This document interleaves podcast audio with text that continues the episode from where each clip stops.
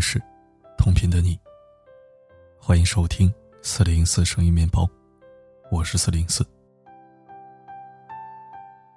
记得我刚毕业那会儿，还和朋友畅想过二零二零年的自己。那个时候，我应该事业有成，有了不错的收入，有了美满的家庭，不会再因为钱而烦恼。对那个时候的我们来说，二零二零远得像未来。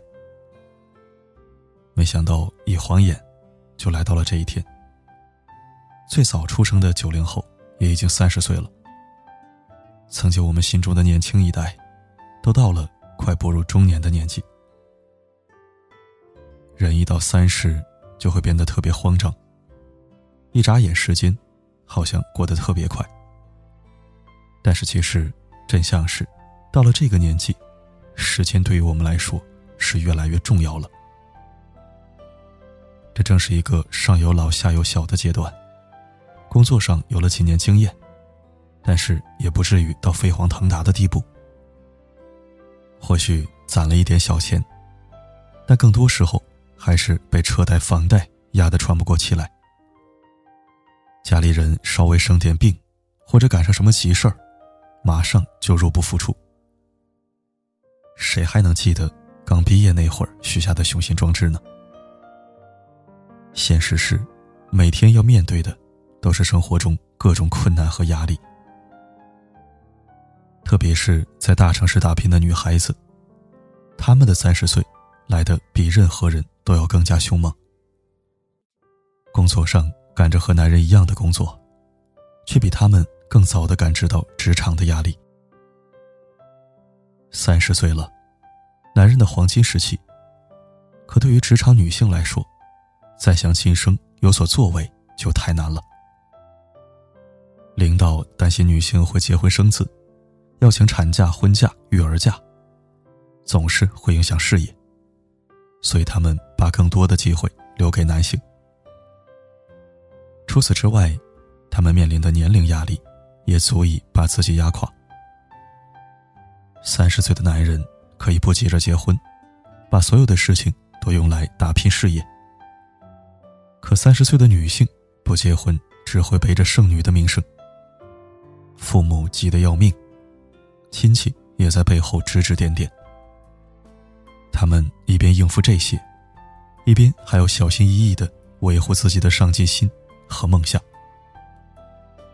他们不是害怕时间，而是害怕时间过了，还没有成为理想中的自己。电影《亲爱的新年好》里面，白树锦就是这样一个耗不起的大龄北漂。他三十二岁了，还是独自在北京打拼。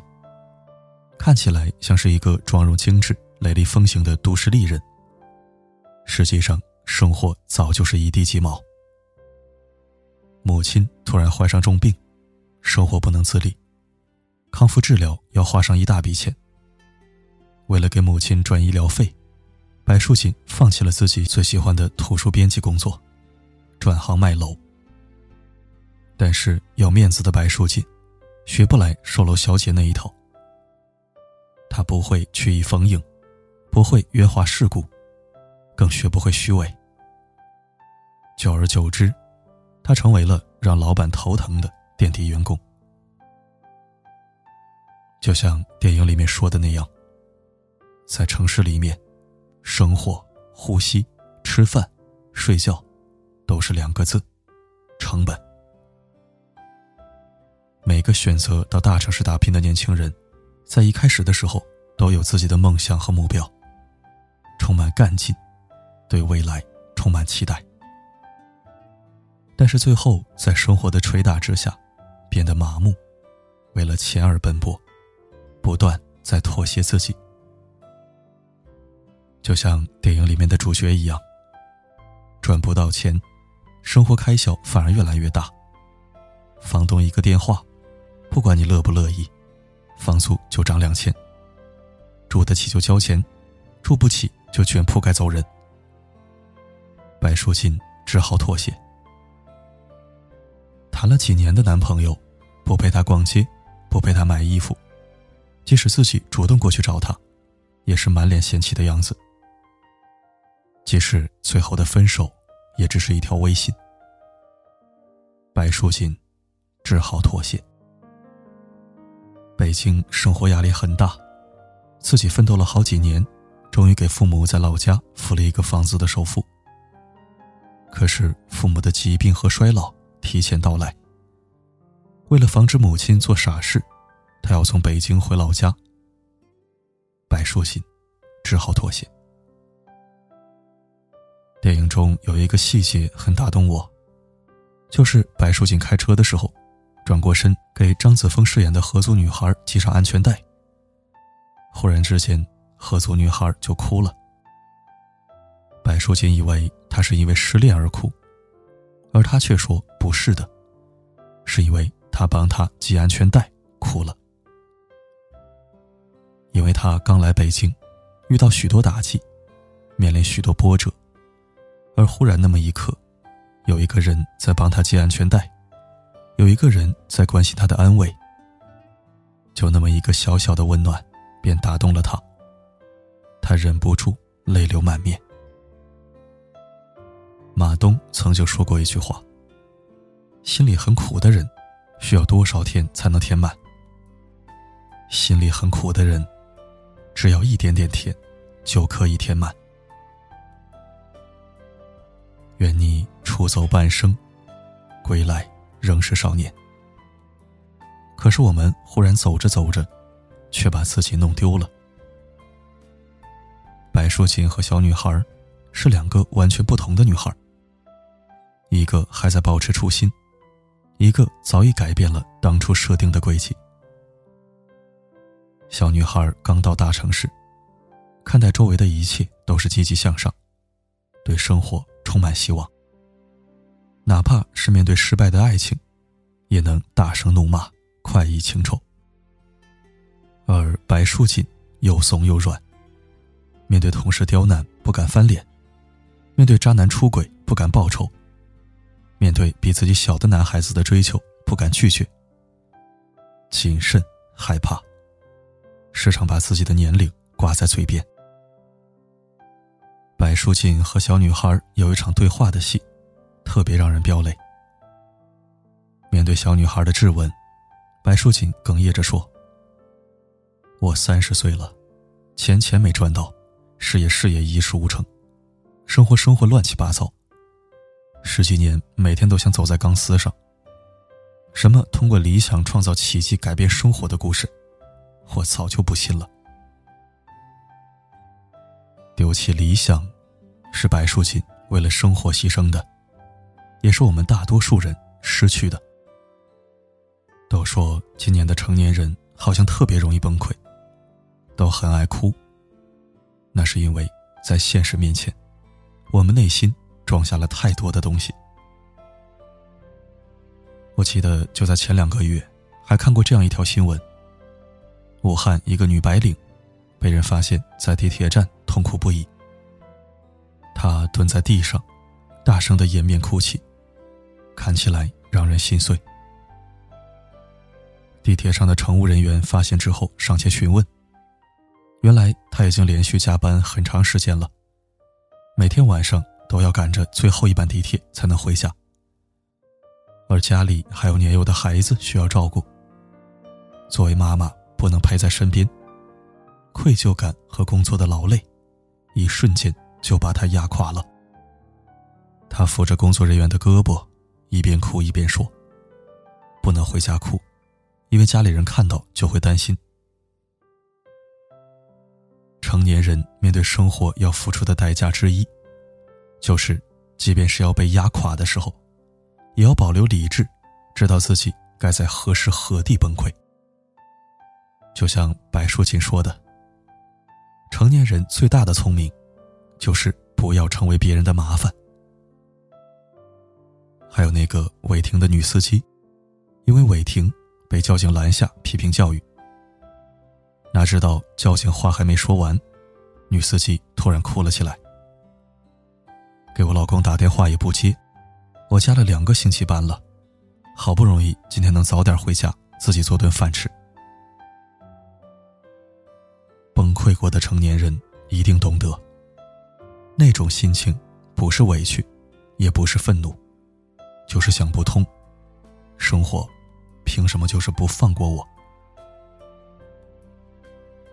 曾经的我们，何尝不是那个小女孩，满怀理想？可现在的我们，除了感知到岁月的流逝，觉得什么都没变，也不知道怎么就活到这个年纪了。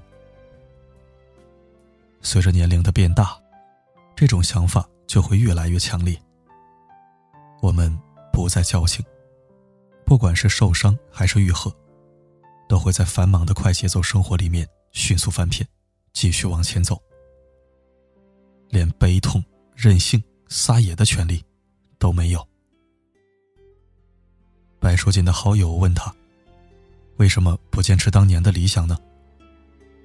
白书锦笑着说：“说，我的理想就是赚钱，简单、纯粹，又庸俗。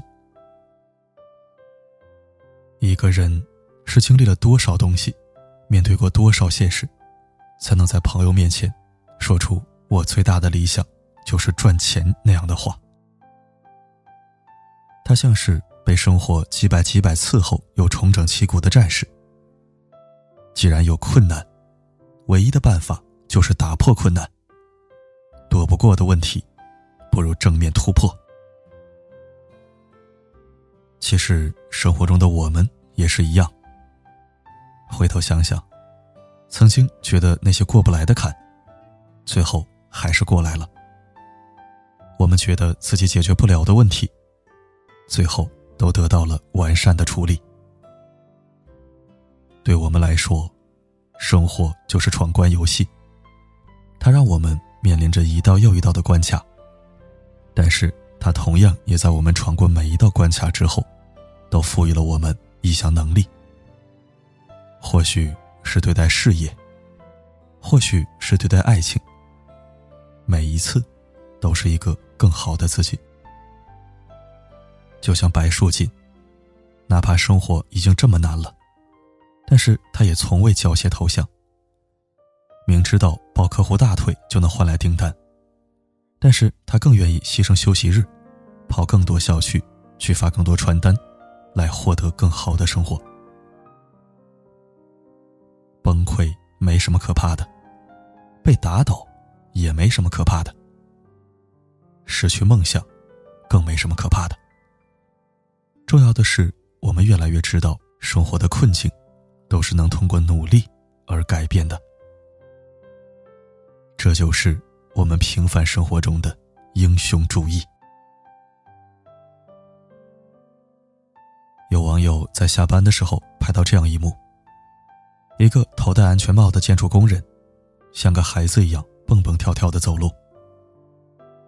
那条路很长，但是他却一直那样蹦着。他的身上、衣服上满是尘土，脸上却挂着极为纯净的笑容。这一幕，让每个看到的人都觉得心头一热，仿佛就是在告诉我们。任凭生活怎么打磨我，我永不投降。再怎么艰难，只要自己有努力生活的心态，总是过得去的。我觉得，生活就像一个糖果罐，每个人都是围坐在糖果罐周围的孩子，不时的能从里面发现一些惊喜。生活的理想，就是。为了理想的生活，白书锦最后还是回到了北京，回到了自己的小出租屋里。他重拾起自己写作的梦想，接受了比自己小七岁男孩子的追求，像那个年轻的合租女孩一样，勇敢的面对爱情，勇敢的追求梦想，活出自己的人生。而现实中的我们，也是一样的，也在一次次跌倒中爬起来。或许你对现在的生活不满意，或许你觉得自己已经找不到自己，那不妨停下来想想，当初自己是怀抱着怎么样的信念，做出选择，勇敢拼搏。只要你找到了，那什么时候再次开始，都不算晚。生活可能很坏，总是消磨你的意志，但是它的奇妙也在于，愿意容纳并鼓励每一个人的梦想。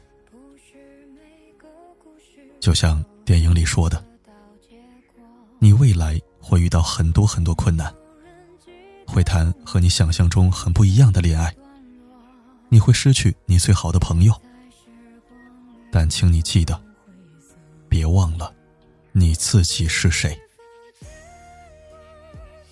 新的一年，别怂啊！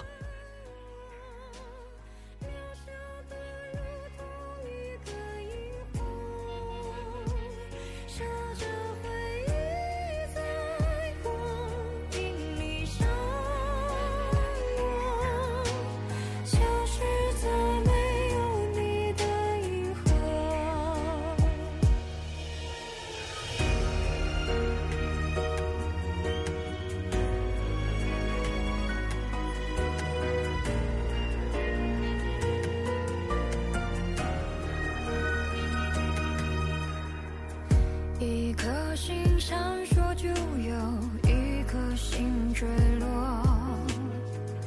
不是。